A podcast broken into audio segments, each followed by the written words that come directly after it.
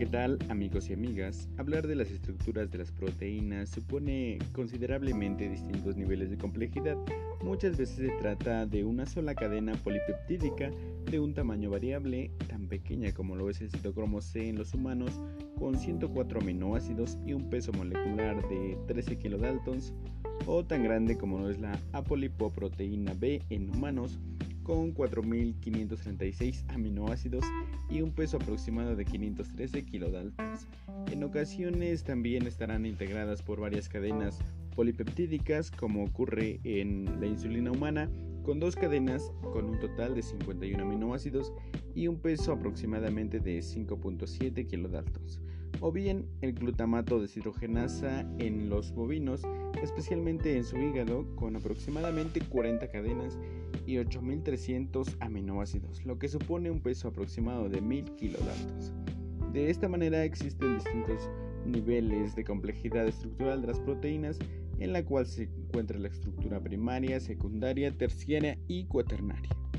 La estructura primaria no es más que la sucesión ordenada o bien la secuencia de aminoácidos de la cadena proteica unidos por enlaces peptídicos covalentes al grupo alfa carboxilo de un aminoácido que se va a unir al grupo alfa amino de otro mediante un enlace de amida con una pérdida de agua y los cuatro átomos implicados en este enlace peptídico se van a encontrar en un mismo plano por la rigidez de la unión de este modo, la cadena proteica es en realidad una sucesión de planos rígidos separados por los grupos de hidrocarburos y pues hay posibilidad de rotación. Dentro de este concepto de estructura primaria se pueden incluir también los enlaces disulfuros entre los grupos laterales, ya sea de pares de cisteína.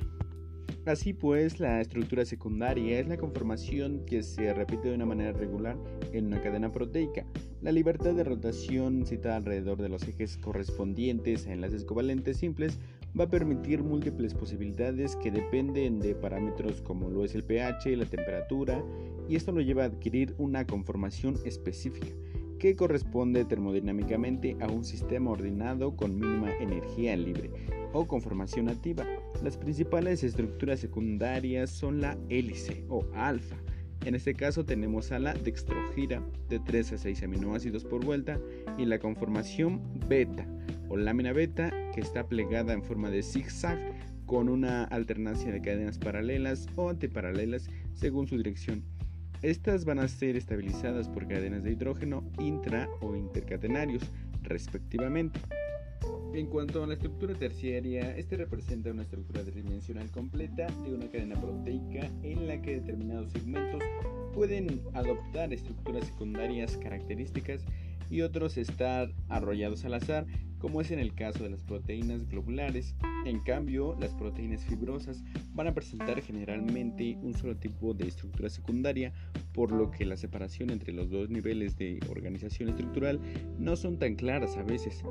El plegamiento tridimensional estable de una proteína es que determina finalmente la funcionalidad de las proteínas con la representación de centros activos, hendiduras, protuberancias, etc., que son fundamentales para su papel dentro de las células. Y en ocasiones la proteína es el resultado de la asociación de varias cadenas aminoácidas, debiéndose hablar en este caso de la estructura cuaternaria, lo cual se refiere a una relación espacial por uniones que no son covalentes de los distintos protómeros o subunidades del oligómero o la proteína global.